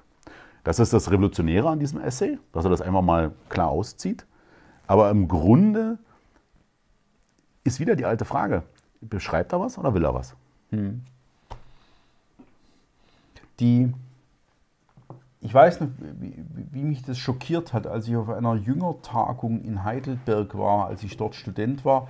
Da war natürlich der Professor Kiesel mit dabei, aber auch ein Professor namens Strack, glaube ich, der die damals unter dem Titel Titan Technik Ah, ähm, der hieß anders, aber ich weiß, wie du meinst. Ja, ja. Ich, der Band steht äh, hier oben, vielleicht kann äh, Gabriel den mal eben raus, in ganz rechts in diesem fast leergeräumten Regal, ganz rechts, Titan-Technik. Eins drunter, genau, eins drunter, jawohl, das ist er. Den könntest du mal rüberreichen. Ähm, Nur den Band. Danke. Und ähm, Friedrich Strack, Strack du hast recht, Strack. ja, ja, na, ja, hätte ich jetzt ne? geschworen, dass so. das hieß. Und ich habe äh, an dieser Tagung damals als Hörer teilgenommen. Mhm. ich weiß noch, dass es damals der, ähm, der, der Professor Fröschle war. Mhm also der, der Ulrich Fröschle, der sagte, ganz kalt sagte, dass Jünger eine Gesamtwerksstrategie verfolgt hat ab mhm. einem bestimmten Zeitpunkt. Mhm. Und das hat mich sehr schockiert, weil darin ja dieses Berechnende mhm. steckt. Mhm. Also wie wird mich die Nachwelt sehen? Derjenige, der, glaube ich, am extremsten diese Gesamtwerkstrategie verfolgt hat, ist Heidegger mit seiner Klostermann-Ausgabe, die irgendwie von ihm persönlich vor seinem Tod auf 102 Bände konzipiert genau. wurde, die genau in folgendem Rhythmus und nicht anders erscheinen durfte. Also er hat dem Nachlassverwalter im Grunde alles aus der Hand genommen und ihn zu einem, einem, mhm. einem Gehilfen gemacht, der weit nach dem Tod immer noch für die Daueraktualität Heideggers zu sorgen hätte und so weiter. Ja. Goethe, von Goethe sagt man auch, dass er eine Gesamtwerksstrategie verfolgt hat. Ja? Mhm. Und bei Jünger ähm, ist es durch diese Gesamtausgaben, die ich nicht besitze, also mhm. ich will sie auch gar nicht besitzen, weil, das, weil mir das so zuwider ist, dass diese... Die sind auch nicht schön. Dass diese einzelnen Bände die da veröffentlicht wurden in Lagen, die irgendetwas aus den, aus den Lesern gemacht haben, mhm. ja, die also einen unglaublichen Sitz in ihrer Zeit hatten, am Ende so etwas wie eine gleichgestaltete, so, so, eine, so eine Bausteinatmosphäre. Alles äh, baut aufeinander auf, alles ist irgendwie, und das ist mir, das ist mir grundsätzlich zuwider. Ja? Und ja. gerade bei Jünger noch stärker, weil mich seine Werke auf eine Art und Weise geprägt haben, also manche seiner Werke auf eine Art und Weise, wie, wie, wie es kaum bei einem anderen Schriftsteller war. Ja. Also ja, ich, ich, verstehe, was du meinst. Also die, bei, bei Jünger ist es manchmal so, diese bestimmten Bücher, die liest man als, also als Beintaschenbuch. Ja? Mhm. So. Das ist bei Heidegger ein bisschen anders. Und bei Heidegger kommt hinzu, dass die Masse dessen, was da in der Gesamtausgabe veröffentlicht wurde, ja ungedruckte Manuskripte sind. Und ich glaube, da war die Tendenz schon so, ich lasse mir nicht von irgendwelchen Nachgeborenen dann erklären, wie meine Manuskripte auszusehen haben. Das ist bei Jünger was anderes. Jünger hat die meine Sachen ja selber noch zum Druck ja. gebracht. Ja? Also da Man muss aber zu seiner Verteidigung sagen, dass meines Wissens nach der Arbeiter, also meiner Meinung nach eigentlich völlig unverändert erschienen mhm. ist mhm. und auch das abenteuerliche Herz, erste und zweite Fassung, unverändert erschienen sind. Das heißt, merkwürdigerweise hat er an diesen Büchern nicht gerührt. Mhm. Ich nehme auch an, weil die zu sehr im Fokus standen, da, da, konnte man nicht viel machen. Und im Grunde ist die Sache so klar, die kann man nur völlig falsch machen. Bei den anderen Sachen, bei den Essays der, der, der späten 20er oder der, der, mittleren 20er, das hat mich auch mal gewundert, besonders dieses ähm, ähm, Kampf als inneres Erlebnis. Hm. Das ist ähm, teilweise, klar, wir haben ja da, glaube ich, im Anhang zu dem Jünger Moller Briefwechsel auch abgedruckt, so, wo, wo Jünger in einem Artikel in der, irgendeiner Schweizer Zeitung eben zeigt, was wird verändert. Mhm. Und da mhm. verändert sich schon was. Ne? Also, ist übrigens auch stark unter dem Einfluss seiner späteren mhm. zweiten Frau, der Lieselotte Jünger, geschehen Lieselotte Lohrer, die mhm. Lektorin bei Klett war und die von Mohler dann, als sie es äh, gewagt hat, ihm zu schreiben, sozusagen wie ein bisschen im Namen Jüngers, dass es also durchaus sinnvoll sei, an die Werke ranzugehen, weil man jetzt hier eine Gesamtausgabe plane, ihr einen dermaßen gesalzenen Brief um die Ohren gefeuert hat und ihr also wirklich jedes Recht absprach, hm. ähm, über diese Dinge zu urteilen. Hm. Ja, weil er sagt, das ist keine Aufgabe eines Lektors, sondern das ist eine, im Grunde die Aufgabe einer Generation, die gelitten hat. Da spielt auch ja. die Mann-Frau-Sache eine klar, Rolle. Also Mola, äh, Mola fühlte sich im Grunde da von schon, Frau... Mola Hammer am Stiel befestigt ist in dem Moment. Ne? Genau. genau, wie ja. fest vor allen Dingen. Ähm, so, wir sind so. aber schon fast bei der, bei der Rezeptionsgeschichte. Ja, wir sind jetzt. Weil ich dort, glaube, wir können wo es läuft. Genau, hinten, genau. 70 verweht und ja, so, das lassen wir genau. jetzt mal weg. Wollen wir, wollen wir vielleicht auf die Phase kurz zu sprechen kommen, wo wir dann ja. versucht haben, mit Jünger in Berührung äh, genau. zu kommen. Du bist ja? da ja viel weiter vorgedrungen als ich. Ich habe ihn aber nie, nie zu Gesicht bekommen. Ah, okay. Ich also habe es nicht geschafft. Ich habe ihm nur geschrieben, ja. du, du, auch. Also ich habe ihm immer zum Geburtstag ab einem gewissen Zeitpunkt gratuliert. Mhm. Habe auch das eine oder andere oder meine Frau hat ein oder andere Buch hingeschickt zu Signa, zum, zum Signieren. Und es gibt ein ganz äh, interessantes Erlebnis, was vielleicht so ein kleines Licht auch darauf wirft, wie sich jetzt in den letzten 20, 30 Jahren das Jüngerbild verändert hat.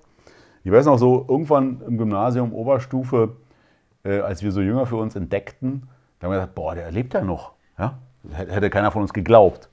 Und da haben wir dann an das schwarze Brett in der Schule bei uns ein Plakat gemacht. Eine Mitschülerin hat den Jünger gemalt und da geschrieben, Jünger feiert heute seinen, weiß ich, 98. Geburtstag. Und wir kamen uns dabei ziemlich cool vor. So. Wir dachten, hey, als Jünger und das ist ja schon eine starke Nummer. Und ja, das hatte zur Folge, das Ding wurde abgenommen, wir mussten zur Direktorin, äh, dann gab es einen großen Rapport und dann gab es noch so eine Auseinandersetzung in dieser Schülerzeitschrift, die dann mir sagten, ja, hier gibt es also offenbar so neofaschistische Tendenzen an der Schule. Jünger sei ja klar, Kriegstreiber gewesen, Nationalist, Remanchist und so weiter. So, und das war also das Klima und ich habe dagegen dann was geschrieben. Nein, also Jünger, das war, wie ihr alle wisst, wie man das so damals gemacht hat, wie man heute macht, so das, das Autoritätsargument. Selbst Franzosen fanden, dass Ernst Jünger also den Krieg gültig beschrieben hat. Ja, wo ist da der Revanchismus? Und ähm, lustigerweise war in unserem Deutschbuch ähm, Ernst Jünger abgebildet äh, mit Bild und einen Auszug aus irgendeiner Zwischenkriegsschrift. Hm. So. Hm. Weil Meistens das war es die Eberjagd. Nee, nee, nee, nee, das ist ja nicht Zwischenkrieg, das ist ja ah, Nachkrieg. Stimmt, stimmt, so. stimmt, stimmt. Und das war aber, ähm, das war offenbar noch ein Lehrbuch, ich weiß gar nicht mehr, wie das hieß, aber wo man eben auch die innere Immigration, oder ich, nee, vielleicht war es auch 20 Jahre Text, aber das gehörte dazu, entweder zur neuen Sachlichkeit oder zur inneren Immigration. So, und, und diesen Widerspruch, wie soll ich sagen, das schien so nicht zum ersten Mal, aber zum wiederholten Male doch auf, dass irgendwie eine Lücke klafft zwischen dem, ähm, wie, wie, das ähm, so ideologisch gewertet wird und was es in der Wirklichkeit bedeutet. Ja, so. ja also das ist, da gibt es ja viele Geschichten, ähm, also dass dieses, dieses Rumschreien, das Verdikt und Schriftsteller verwerfen und so weiter eigentlich immer ein Kennzeichen für dumme Menschen ist. Die, äh, Rolf Schilling, der Lyriker, hat mir mal erzählt, dass er natürlich in der DDR auch versucht hat, Jünger zu lesen. War schwierig, mhm. aber es gelang ihm über Vermittlung äh, von Stefan Hermlin, mhm. der wiederum äh, Bücher empfangen konnte und, äh, und dann mit Jünger in Korrespondenz trat äh, für Schilling der ein Niemand war damals mhm. noch und so weiter. Mhm. Also ganz interessant. Oder ähm, dass klar war, also die Linke hat äh, etwas gegen Jünger, obwohl er ja mit Annäherungen, Sucht und Rausch, mit diesem Drogenbuch ja sogar etwas geschrieben hat, was irgendwie voll in die 70er Jahre gepasst hat, also in diese Experimente mit, äh, mit, mit Rauschmitteln aller Art, äh, war ja auch ein guter Bekannter des LSD-Erfinders Albert Hoffmann, ähm, der ähm, mit ihm mehrere Sitzungen. Aber jetzt kommen wir mal zu deinem Erlebnis. So. Ja, also gibt es äh, ein paar mit Hoffmann beispielsweise, mhm. war ganz lustig. Ich war mal einmal in meinem Leben auf der Jüngertagung in Wilflingen. Mir war das ja. immer nicht, nicht angenehm dort. Aber, aber du da war aus ich, der Ecke. Ja, ja, aber genau einmal. Und da war das dann so, dass da vorne ein so dermaßen unmöglich langweiliger Vortrag lief über die, die Struktur der, der, der etymologischen Sprache, also irgendein Quark, den niemand verstanden hat, außer ja. Referenten vermutlich. Ich bin dann raus, weil ich beinahe eingeschlafen bin mhm. und im Windfang, äh, ist ja immer winterlich, Februar, März da, stand ein alter Mann und hat geraucht und hat gesagt, na, ist Ihnen auch langweilig. Und, hat, und es war dann der Albert Hoffmann. Ah, ja. Schön, ja. Das war schon sehr lustig, also, dass ich mit ihm dann so im Windfang reden konnte, während da drin ähm, geschwurbelt wurde. So, die eigentlichen zwei Erlebnisse oder Erlebnisversuche waren eigentlich äh, zum ersten 100. Äh, Geburtstag. Ich habe damals für die Junge Freiheit eine Beilage organisiert zum 100. von Jünger und ähm, war zuvor in Afrika, in Kamerun und hatte dort einen, einen schuhgroßen, blauen, schillernden Käfer erworben. So was gibt es nur in Afrika, oder? Ja, wirklich, so ein Vieh. Und ähm, und das habe ich ihm vorbeibringen wollen. Ja. ja. Bin natürlich kläglich gescheitert an den Stufen der Oberförsterei. Das wurde mir abgenommen und dann konnte ich wieder Dankeschön. Ja, genau. Dankeschön. Genau. Hat es ja nicht so weit. Ja. Aber war dann Dankeschön und Tschüss. Und ich habe ihm dann natürlich ähm, vor seinem Geburtstag wegen dieser Beilage angeschrieben, ob wir nicht ein politisches Interview für die junge Freiheit in meiner ganzen Naivität gedacht, Jünger zeigt uns jetzt, wo der Weg lang geht zur neuen äh, konservativen Revolution. Und das ist dann der einzige Brief, den ich in meinem Leben von Jünger bekommen habe. Der hat dann geschrieben. Mhm. Ja? Und das Lustige ist, dass er dort schreibt, leider kann ich Besuche nicht empfangen, ist klar. Ja, äh, und so weiter. Du keine Frau bist. Ähm, genau. Ähm, mit einem Gespräch, das ich mit Gero von Böhm geführt habe, habe ich äh, äh, noch die ein oder andere Ausnahme gemacht. Mhm. Ja. Ähm, insgesamt äh, zieht, er aber, zieht, zieht er aber die Flanke vor. Er schreibt, ähm, oh. Auch sehe ich mich ungern in die Mitte gerückt, ich ziehe die Flanke vor. Ja? Und da dachte ich auch, Alter äh, netter kann man nicht absagen. Ja, also ja. man zieht die Flanke vor, der hat gleich erkannt, dass ich mit diesem Begriff was anfangen kann ja, und dass ich jetzt denke, was ein schlauer Fuchs, er zieht die Flanke nee, vor. Vor allem dieses, was, was, was, könnte er meinen? Genau, er geht nicht durch die Mitte. Und er hat noch ein Bild mitgeschickt in Uniform mit Signatur oh. drunter. Also das ist mein kleiner Jüngerstolz. Der Schrein. So, Richtig lustig wurde es dann aber erst zwei Jahre später, als er verstarb, oder drei Jahre, zwei, zweieinhalb Jahre später, als er verstarb. Hm. Da war ich gerade in Sarajevo als Offizier und dann starb er. Das wurde dann, äh, klar, bekamen wir mit, wir Offiziere. Und dann haben wir eingeladen zu einem Ernst Jünger Abend. Das ist die Originaleinladung, äh, DIN A4, haben wir ans schwarze Brett gehängt in der Kaserne dort. Ich lese mal vor, ja. Ähm, Am 17. Mhm. Februar ist der Schriftsteller Ernst Jünger verstorben. Er wurde 102 Jahre alt und verkörpert unser Jahrhundert in besonderem Maße. Das richtet sich in der Tat nur an Offiziere, die Einladung, oder? Mhm, mhm. Zu seinem Gedenken findet am 4. März eine Lesung aus seinem Kriegstagebuch in Stahlgewittern statt. Dabei werden besonders markante Auszüge aus den Beschreibungen des Stellungskrieges, des Grabenalltags und der Angriffsbewegung in der Materialschlacht gelesen und durch kurze Klavierstücke gegliedert. Mhm. Mhm. Das genau, war, das war ein voller Erfolg, wie ich mir erinnern kann, Haupt, oder? Hauptmann Hoffmann hat äh, Rachmaninov äh, gespielt auf oh. dem Klavier. Und das Ganze fand im Klavierzimmer im Balkanbunker statt, äh, mitten in Sarajevo. So nannten wir das damals. So, es gab einen Riesenärger. Wir haben diesen Abend durchgeführt. Da waren sechs, sieben Leute. Der Rest, den hat sich niemand hat interessiert. Sechs, sieben Leute war klasse. Danach einen Riesenärger beim General, das habe ich alles beschrieben, muss ich nicht nochmal wiederholen. Du meinst im Rakium ähm, Igman? Ja, genau, Igman und dann auch so nochmal, glaube ich, irgendwo in, in, der Zeitschrift. Das ist, das war so dermaßen jämmerlich, diesen Juristen von der Bundeswehr gegenüberzustehen, die meinten, man hätte hier alle Grenzen überschritten, überschreiten können. ist ja niemand zu Schaden gekommen und die, die alles über Jünger wussten, obwohl sie noch nie eine Silbe von ihm gelesen hatten. Ich habe die dann wirklich gefragt, was haben sie gelesen? Die haben auch immer von Ernst Jäger geredet und nicht von Ernst Jünger. Es war so, irgendwie ein paar Jahre später war es dann auch vorbei für mich mit Militär und das, dieser Abend war dann ein Argument, mich daraus zu befördern.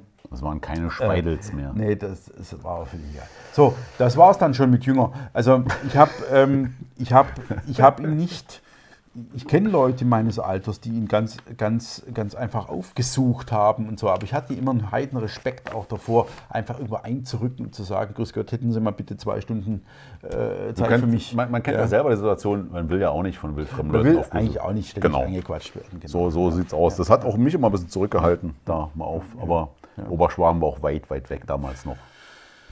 Ja, für mich nicht. Gell? Ja. Ähm, Aber wir wollen vielleicht, wenn wir jetzt äh, so Richtung Ende gehen, ähm, Jünger hat dann ja zum 100. Geburtstag und auch zu seinem Tod nochmal eine mediale Aufmerksamkeit erfahren, die, glaube ich, vorher nie so da war. Also Titelblätter, ich weiß noch, habe ich jetzt leider nicht hier, aber dass die Titanic ähm, aufmachte, als Jünger seinen 100. hatte, 100 Jahre Ecstasy, Drogengott Jünger feiert Geburtstag. Mhm. So, das kann auch nicht jeder von sich behaupten. Ja.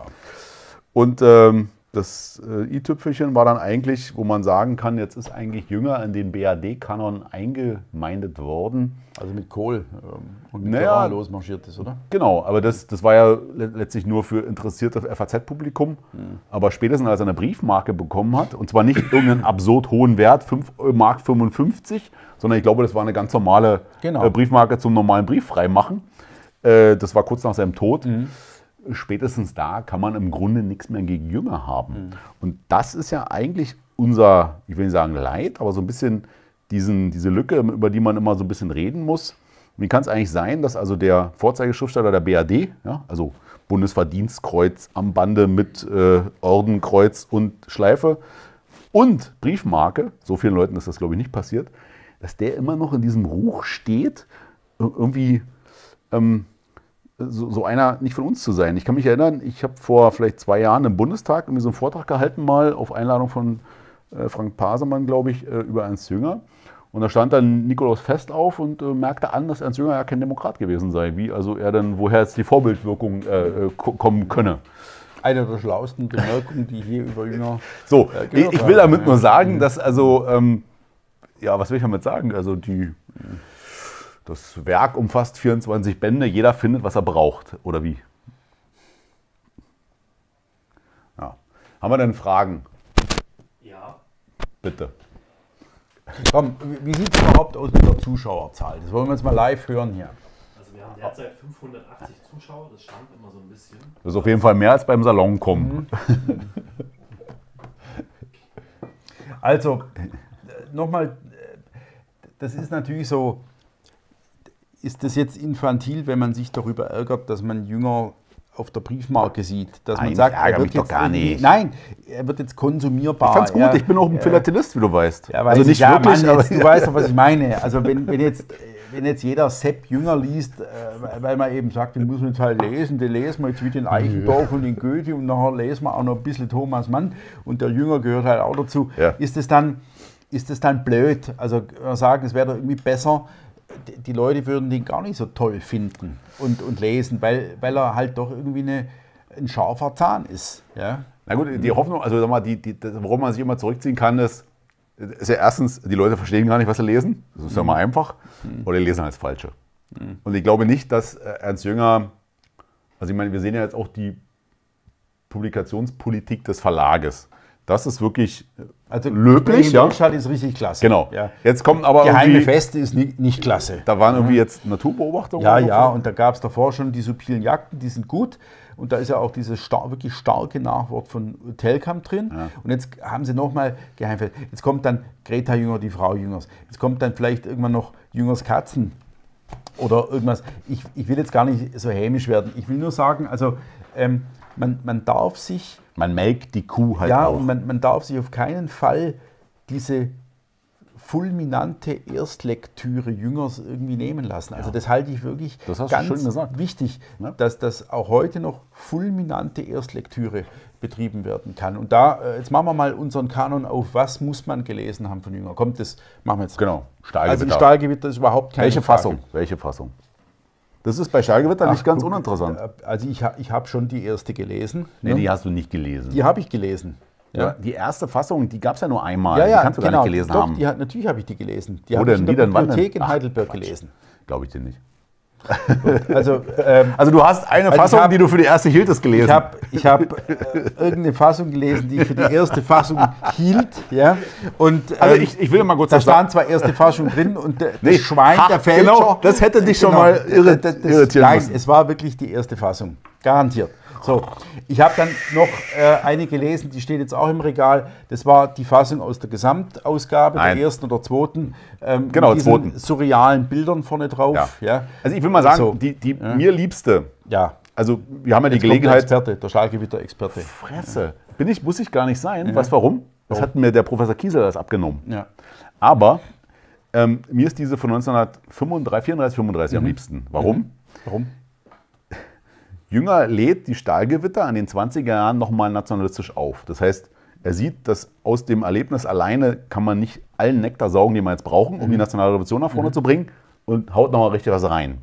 In dem Moment, wo die Oberförster die Macht übernehmen, sagt er, oh, wir wollen ja dieses Werk retten, nimmt die ganzen Nationalismen wieder raus und schleift die ganze Sache grundlegend runter. Und zwar nicht so wie in der 70er-Jahre-Ausgabe der letzten, letzter Hand, sondern wirklich aus meiner Sicht gültig. Also Gut. wer die Jünger die Stahlgewitter, das ist jetzt 30er-Jahre-Ausgabe, mal Das Wort eines Kenners. Äh, danke. Doch, Ja. also die 35er. Ja. Stahlgewitter. Kam als inneres Erlebnis, Ja, auf jeden Fall. ja. Aber, Abenteuerliche muss man, Herz. aber hier, in, in der Ausgabe jetzt, ne? Hier, ja, ja. Genau. Abenteuerliche Herz, erster Fassung. Ja. Auf jeden Fall. Ja, ja, ja. Ähm, natürlich den Arbeiter, die totale Mobilmachung über den Schmerz. Genau, und beim Über den Schmerz würde ich sagen, da sollte man sich antiquarisch diese Ausgabe, wie heißt das, ähm, Steine? Blätter und Steine. Blätter und Steine. Die, die steht hier auch im Regal. Kann man die gerade mal rüberreichen, bitte? das ist die rote da, glaube ich. total ein bisschen suchen. Die, Nee, nee, links, links, links, links, im links, leeren die rote. Regal die rote. Rotes Buch links. Weiter, weiter, Weiter links, weiter Ganz links. ja. Jawohl. So, diese Blätter und Steine ist eine Zusammenstellung von mehreren Essays, die du Mhm. Genau. nanntest. Und das ist so nie wieder erschienen. Vor allen Dingen ist dieser epigrammatische, wie nannte er den? Epi, epigrammatischer Grammatischer Anhang. Mhm. Der erste Epigramm lautet wie? Äh, Gott, und, und Götter. Götter, ja. Er hieß in der ersten Fassung noch, es gibt Gott und Götter, glaube ich. Aber das ist auch so Jünger. Also Jünger hatte ja auch eine Neigung zu Aphorismus und zwar nicht die schlechteste. Und diese Blätter und Steine halte ich für, das ist, halte ich für, ist, ist wichtig. ist auch, ist, ist auch eins meiner Lieblingsbücher. genau, so, muss, Ganz man, wichtig. muss man besitzen. Marmorklippen. Ja, aber nicht in der Fassung, muss ich leider sagen. Das ist die Nachkriegsfassung. Da hat er nochmal schwer dran geschliffen, wie es so seine Neigung war. Die, die 39er, 40er Ausgabe ist für Chris für 10 Euro. Ja. Strahlungen. aber nur in der Erstausgabe. Mhm. Da hat Jünger auch massiv rumgeschraubt. Ich glaube, die, die, das ist die Erstausgabe hier. Hat ja zu einer Diskussion geführt, welchen Authentizitätswert Tagebücher dann überhaupt Genau. haben, wenn da also ununterbrochen der Erinnerung nachgeholfen wird. Gut, aber die haben Ja. Mhm. eh keinen großen. Ja, so. Äh, Das gibt ja nur die lustigen Geschichten, dass da, ausgerechnet da, wo sie keinen haben sollten, hatten sie dann einen. Nämlich, ich glaube, in diesem Buch schon ist ja, kommt ja verklausuliert zum einen diese Ravot-Sache vor, also mit der Geliebten, mit dem Burgunderglas. Und zum anderen Celine. Ich weiß gar nicht, wie lautet der Deckname von Celine? Habe ich jetzt irgendwie vergessen. Ja, ja, ja, warte mal. Aber egal. Jedenfalls kommt Celine drin vor, der ihn ja anschnauzt, so nach dem Motto, was ist eigentlich mit euch lohnt nicht richtig? Ihr deutschen Soldaten, ihr habt die Macht und bringt die nicht alle um. Also die Juden. Mhm. Und das war schon für damalige Leser klar, wer das ist. So. Und damit hat er im Grunde eine Grenze überschritten, weil da, glaube ich, auch der ein oder andere, ähm, vielleicht sogar juristische, aber mindestens publizistische Protest dran hing. Aber nach der Erstausgabe 49 gab es eine Bertelsmann-Ausgabe. Und die ist so runterfrisiert, die darf man niemals in die Hand nehmen. Also hier nur die Erstausgabe. Strahlungen. Strahlungen. Ja, Denn die Essays der 50er Jahre, also, Also die, Welt- die Friedensschrift haben wir ganz Nein, vergessen, ja. ist, ist, ist natürlich für Jungers ähm, Schriftstellerbiografie unglaublich wichtig. Wichtiger ist aus meiner Sicht fast, was wir auch nicht gesagt haben, über die Linie. Das ist seine Nihilismus-Schrift. Und da muss ich sagen, da habe ich äh, kapituliert. Ne? Also ich habe über die Linie gelesen und dann Heideggers Antwort über die Hm? über Linie. die Linie, ja? genau, ja. Äh, und, und da dachte ich zum ersten Mal, das ist mir jetzt so viel an Andeutung und, und, und so verschwurbelter Vermutung, dass ich da nichts, Genau, lass uns wesentlich bleiben. daraus gewinnen kann. Man muss, die muss man nicht zwingend lesen, es sei denn so. nein. Aber den Waldgang muss man lesen? Weltgang muss man lesen, Weltstaat. Ja, Ja, ja, ja, ja. so. Jetzt äh, muss ich sagen, da wird es bei mir jetzt hinten raus dann dünne. Ich habe mich seltsamerweise mit dem Sanduhrbuch eine Weile beschäftigt, Mhm. weil ich diese, diese andere Form des Zeitvergehens, dieser plastischen Form, nicht dieser mechanischen Zeigerform, sondern der rieselnden, die, die oben weniger wird und sich unten anreichert. Das hat mich schon sehr fasziniert. Also, Sand- Sanduhrbuch? Nein, muss nicht sein, kann man machen. Aber ja. Annäherung an Drogen und Rausch nicht. das also das muss ist nämlich lesen. auch, das wissen viele nicht, die es nicht gelesen haben. Das ist biografisch unglaublich Ja, interessant, ja, ja. weil er da aus jeder Lebensphase im Grunde was blicken lässt. Ja. Insbesondere auch aus dieser frühen, also Weimarer Republik-Phase, wo er da in Hannover noch stationiert ist und dann beschreibt er im Grunde in aufsteigenden Form die Drogengenüsse. Vom Bier bis zum LSD Genau, im Grunde. Morphium, Ja, also genau. So. Dann aber auch den Rausch des Marsches, der Müdigkeit. Genau. Und also so es ist eigentlich so wirklich ja. ein ziemlich großartiges Buch, Ja, ja. muss man sagen. Ähm, diesen Rivarol, der, der wird nicht so wertgeschätzt, glaube ich, wie er ich müsste. auch nicht wertgeschätzt. Ja, weil das ist, ein, das ist im Grunde ein großartiger Essay über das Konservativsein. Inwieweit jetzt die Aphorismen von Rivarol gut übersetzt sind, kann ich beurteilen. Im Französischen, außer kleines Frühstück bestellen, da reicht es noch zu. Ja, also sickert so aus. wie- Ich habe ich hab weder Eumeswil noch Heliopolis gerne gelesen. Ja, Gläserne ja. Bienen ist ganz nett und so weiter. Das sind aber alles nicht die. Aber jetzt, Äh, kommt, also jetzt, jetzt kommen wir ja noch dazu, ja, also die, die, die Tagebücher 70 verweht, das ist, wenn man später den Kamin mal hat, den muss man nicht haben. Mhm. Aber er hat ja auch später viel aphoristische Sachen geschrieben, zum Beispiel äh, diese Schere, wie heißt das Buch? Die, die, Ja, die, die Schere, das ist genau. so eigentlich sein letztes richtiges Buch. und dann dieses Autor und Autorschaft. genau. Und das ist ja wirklich teilweise sehr auf den Punkt Ja. gebracht, schon Davila-mäßig so. Also Aber trotzdem, wir wollten ja jetzt. Ja, wir wollten, ja, du hast recht. Wir wollten ja. uns jetzt konzentrieren. Keine jetzt haben wir schon wieder sehr viele Werke aufgeblättert. Ja. Also komisch, bei mir konzentriert sich am Ende doch auf vier, fünf Hm. äh, Werke. Also Stahlgewitter, Marmorklippen, Aberloch Herz, erste Fassung. Arbeiter und Mobilmachen, würde ich mal sagen. Schmerz, das ist ein, ein, eine Sache hier. Ähm, Marmorklippen, und, genau. und, und dann Marmorklippen, Strahlungen, Waldgang. Und das sind, das Ja. sind so die entscheidenden. Damit kann ich leben. Wunderbar. So. Ja, vielleicht noch ein Wort ähm, müssen wir noch mal anbringen. Es sind, glaube ich, mittlerweile ungefähr 20 Briefwechsel von Jünger erschienen. Was hältst du von Jünger als Briefeschreiber? Ähm, also der Briefwechsel Schmidt-Jünger. Hm? Ja. Also äh, das, das ist bei ihm eine Gattung. Ja. Absolut. Ich meine das anders. Also ich meine, es gibt ja wirklich Leute, die können Briefe schreiben, wie zum Mhm. Beispiel Gottfried Benn. Gottfried Benn ist ein begnadeter Briefeschreiber gewesen. Wenn man du kennst diesen Oelze-Briefwechsel, den gab es ja früher nur Ben-Briefe Mhm. ohne die Oelze-Briefe. Das ist so, ich kann mir nichts Schöneres vorstellen. Bei Jünger muss ich sagen, die Briefe sind im Grunde fast alle langweilig. Hm. Es, also der Briefwechsel mit Schmidt ist natürlich interessant, weil er zeitgeschichtlich interessant ist. Hm. Aber ich kenne eigentlich nur einen Briefwechsel, wo es eine Phase gibt, wo Jünger mal aus sich rausgeht. Und das ist der Briefwechsel mit Gerhard Nebel, allerdings der so bis 45, 46, 47, 48. Ansonsten hat er eine Art von Distanziertheit seinem Briefpartner gegenüber. Auch der Heidegger Briefwechsel, der ist im Grunde nichtssagend. Das ist schon faszinierend, wie einer, der wirklich was kann, was sieht, unglaublich viel kennt, gut formulieren kann, dass diese, diese Briefschaften, also ich bin da jedes Mal, da sind im Grunde noch mit auch die besten noch die Mola-Briefe, die wir nicht abdrucken durften. Ja? Also deswegen meine Frage, wie, wie, was sagst du zu Jünger als Briefschreiber? Ich habe da nicht viel gelesen. Hm. Also ich habe Schmidt-Jünger, da hast du sehr recht, als zeitgeschichtliches Dokument gelesen. Und Hm.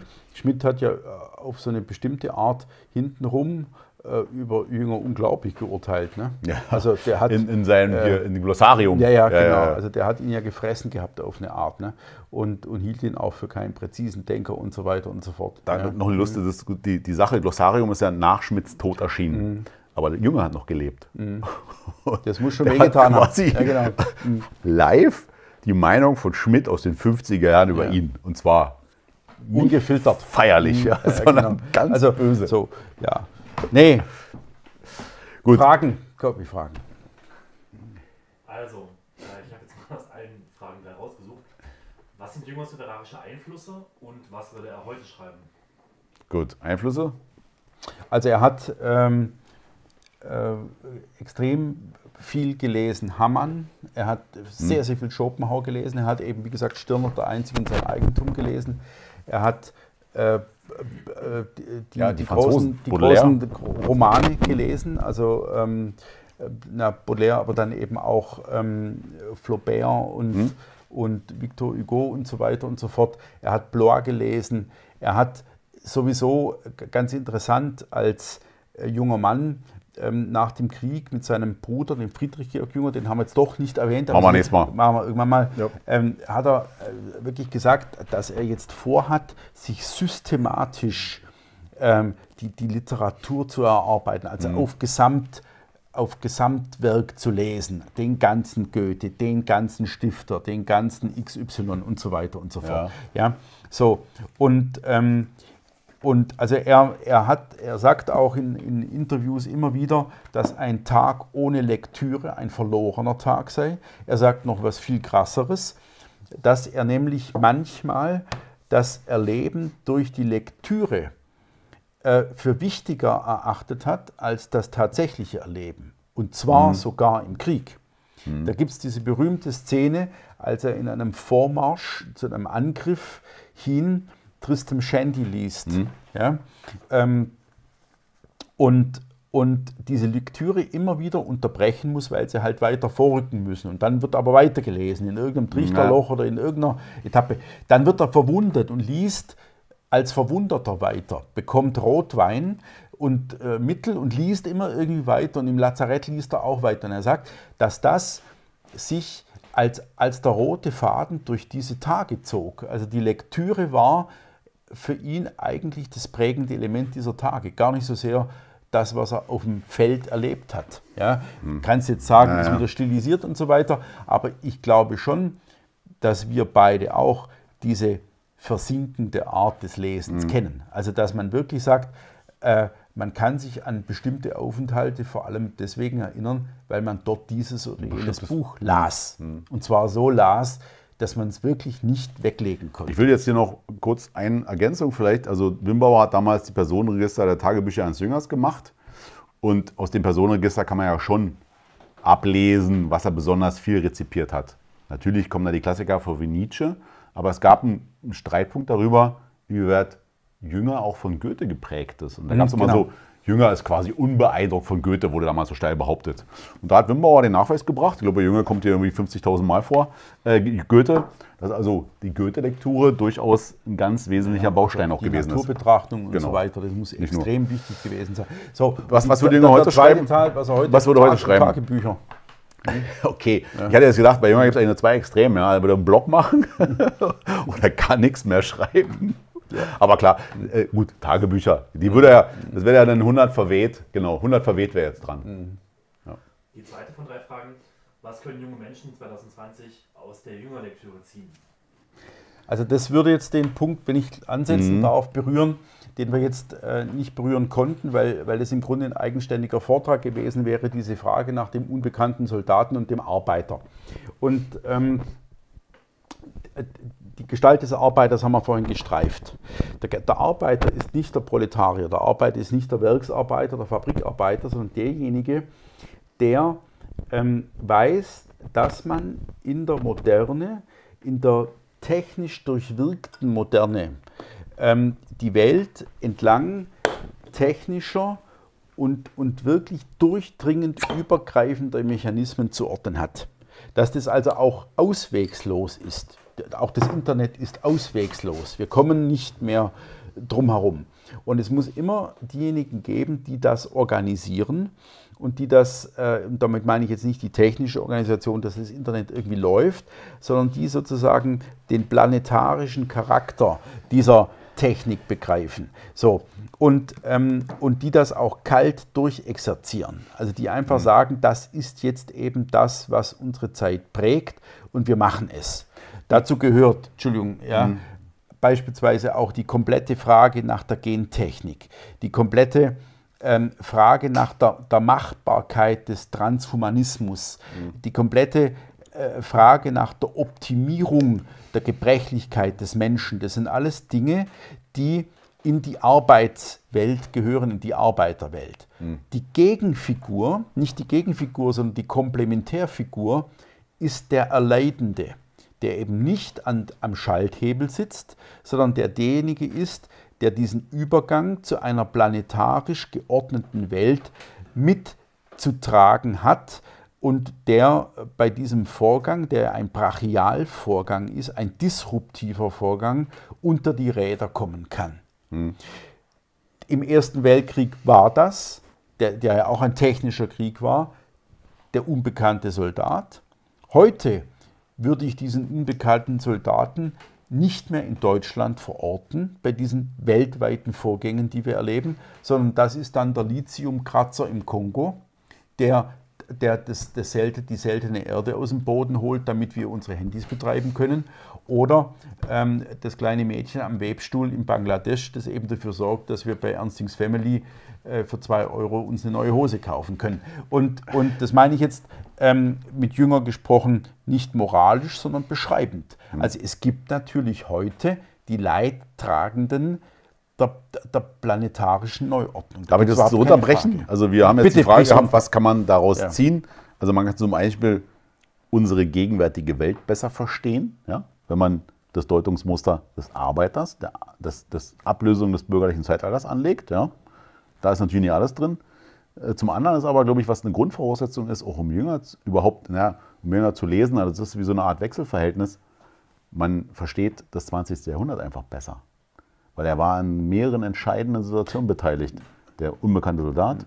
Gut, das wäre der historische Gewinn. Genau, sozusagen. Genau, so, den gibt es mhm. ja auch noch. Mhm. Ja. Also, ja. Und dass man dann den, vielleicht den Waldgang noch haben als eine gewisse Anleitung, wie kann ich mich verhalten. Mhm. Ja. Mhm. Das ist natürlich nicht nachmachbar. Ja, das ist, erstmal, das ja. ist eine Anleitung, aber äh, du kannst, nicht, du kannst nicht von 0 auf 100 gehen. Du kannst nicht sagen, ich habe gerade die Schule verlassen, habe bis jetzt also geglaubt, dass irgendwie Helmut Kohl ähm, Deutschland gerettet hat und dann, ich bin jetzt der Waldgänger. Mhm. Also dazwischen liegt halt, dazwischen liegt halt was. Mhm. Aber äh, ganz banal, Lektüre schadet nie. Nee, also, also das, das, ist natürlich, und, und äh, es ist halt natürlich ein, ein absolutes äh, Gegenmittel gegen die Schwarz-Weiß-Geschichtserzählung. Also das genau. ist auch was ganz, ganz Wichtiges. Deswegen sind doch die Gespräche äh, so wichtig. Ja. Da kommt nämlich, kommt zwar das, mein Lieblingszitat kommt nicht vor, haben wir verzweifelt gesucht. Mein Lieblingszitat von Hans Jünger ist nämlich die Antwort auf die Frage, ähm, was fanden Sie am Ersten Weltkrieg am schlimmsten? Dass wir ihn verloren haben. Doch, das kommt da drin vor. Nein, habe ich nicht gefunden. das habe ich dir damals am Telefon vorgelesen. Okay. Und jetzt werde ich dir das nochmal raussuchen. Bitte. Du kannst das so lange die dritte Frage beantworten. Ja, was war die ja? dritte Frage? Die dritte Frage wäre, wie beurteilt ihr den Anarchen im Verhältnis zum Waldgänger oder im Vergleich zum Waldgänger? Ach, das ist... Äh, äh das ist ein anderer Name für dieselbe Figur im Grunde.